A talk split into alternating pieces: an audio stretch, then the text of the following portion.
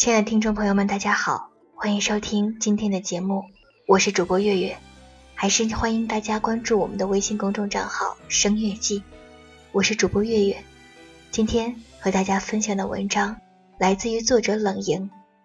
总有一个人，他一直爱着你。有两个名字是李小河给我普及的，一个是龙泽罗拉，一个是观音坐莲。起初我以为前者是一种光花植物，从名字看来，感觉要在夏天开白花；而后者，我以为是种多肉植物。李小河笑得前仰后合，星巴克里一对雪白酥胸不安分的想要从他的低胸黑裙里跃出，红尘十分诱人。隔壁桌的眼镜 IT 男看呆了，李小河便随性的飞了个眼给他，大笑道。你知道龙泽罗拉开花好看吗？给他讲讲。IT 男脸色绯红，速速离场。这是二零一二年的李小河。起初，李小河是我所有朋友里最清纯腼腆的一个。大一的时候，所有女孩都习惯了文胸，李小河的衬衣里还穿着带木耳花边的白背心儿。大学里。好多女孩争相打开潘多拉的盒子，李小河的爱情一直寄存在遥远的乌托邦。李小河第一个男友是二十二岁那年交的，大学毕业一年，很多同学牵着的手已经换了又换，李小河才羞涩的把手放进秦松的手心里。即便是张月里山那样的贱嘴男，到了李小河那里也要收敛几分。李小河清亮亮的眼睛看过来，没有人好意思讲荤段子。李小河是我们心里白雪一样的姑娘，没有人愿意上去印一个脚印子。但是谁也不会猜到，就是这样一个白雪一样的李小河，在一场恋情后，竟然变了另外一个样子。十八般武艺，八百种眼力。一夜之间，成长成一株性欲领域傲视群雄的野玫瑰。是秦松发给了他一个万花筒，让他看到了他之前未曾触及的另外一个世界。在那里，他领他看乱花迷眼，情欲斑斓。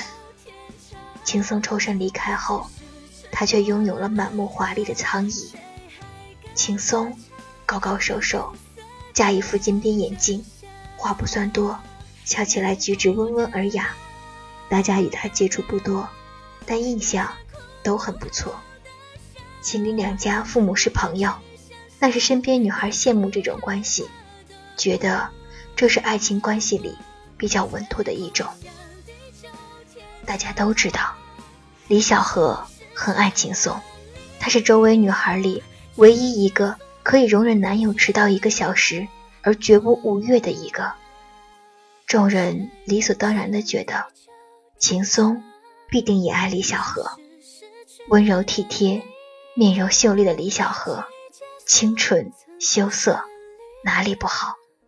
她是大学时代多少男中梦中的小龙女。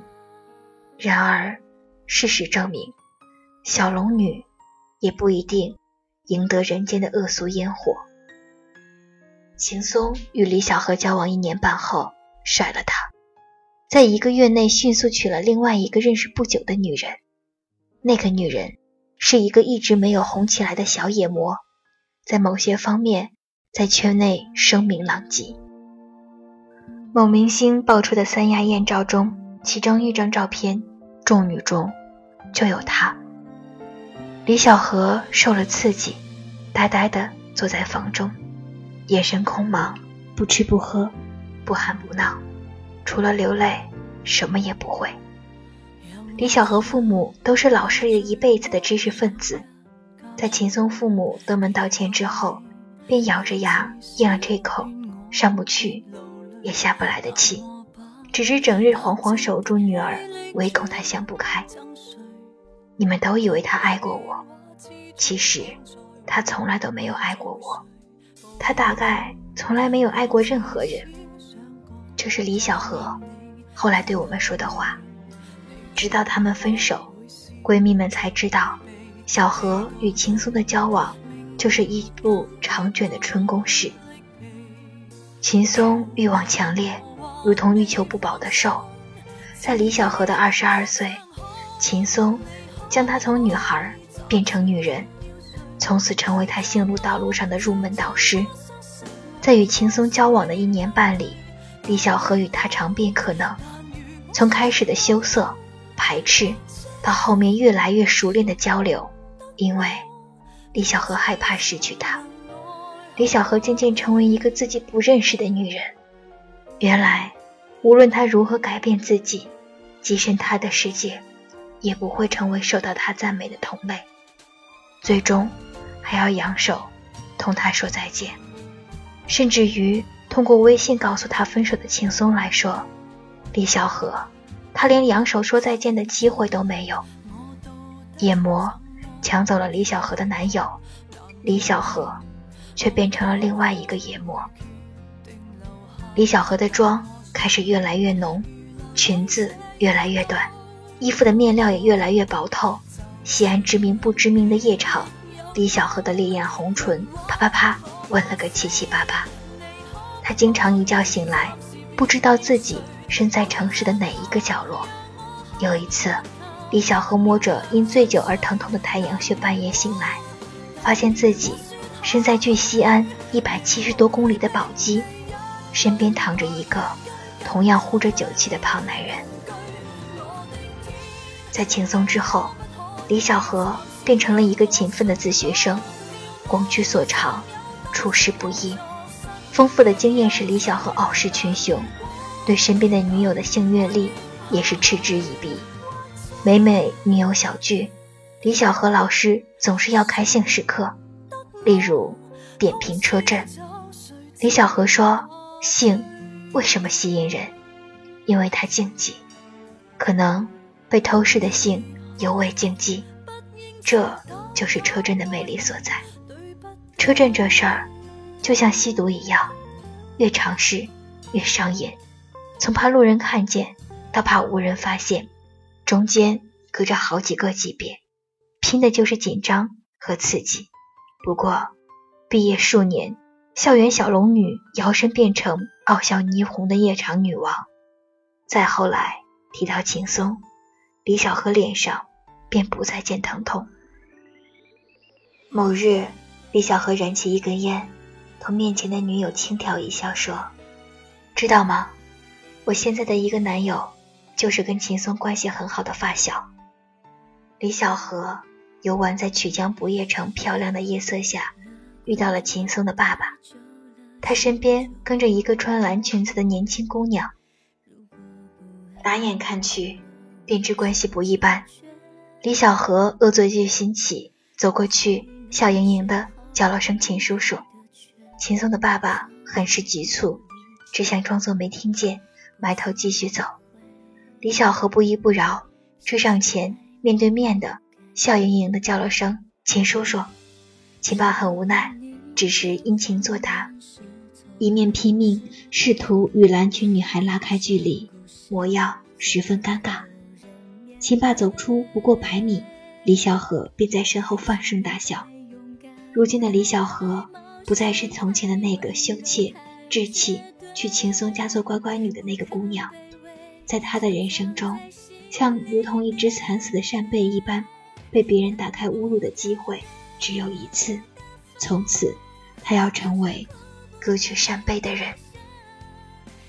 唯一不让李小河保持昂扬女王气场的地方，就是医院的妇科门诊。在身体的流浪史里，让李小河感到痛苦的是先后三次的人流。尤其是第一次遇见那个医生，正值更年期，大概有家庭危机，脸上怨气重重，眼里的鄙视昭然若揭。手术的时候，那个医生动作粗暴，稍闻呼通声，便大声不耐烦地呵斥，恨不得替天行道，惩罚这些前来堕胎的年轻女人们。手术一结束，他马上喝令床上半死不活的李小河爬下床去。给后面的患者腾出位置，并负责难听的话一堆。那个医生的矮胖身影，简直成为了李小河的噩梦。我需要一个不会让女人怀孕的八块腹肌男。李小河眯着眼睛开玩笑地说：“对于安全措施，李小河是这么回答的：有的时候碰到的人，就是让人不愿意剥夺同他最完美的乐趣。众闺蜜集体食欲。轻松之后的两年里。”李小河身边出现过很多男人，大家已经习惯对他带出来的男人不加追问。他们大多轻浮，偶尔也有青涩面容或者沉默大叔。大家也不以为意，知道李小河与所谓的男友不过一周半月的时间。但其中有一个男孩叫小松，很是例外。见过他的人都记得，记得他。是因为他的老实和朴素。第一次遇见，朋友们在聊天间无意探访他生活的意思，他却一派真诚，把自己的工作、年龄、家庭状况报了个门清。他看李小河的目光和其他男人是不一样的，带着羞涩和珍重。那天李小河也很收敛。李小河私下对我们说：“小孩心智有点嫩。”怕吓到他，哈哈。李小河弹一弹烟灰，看起来很不经意。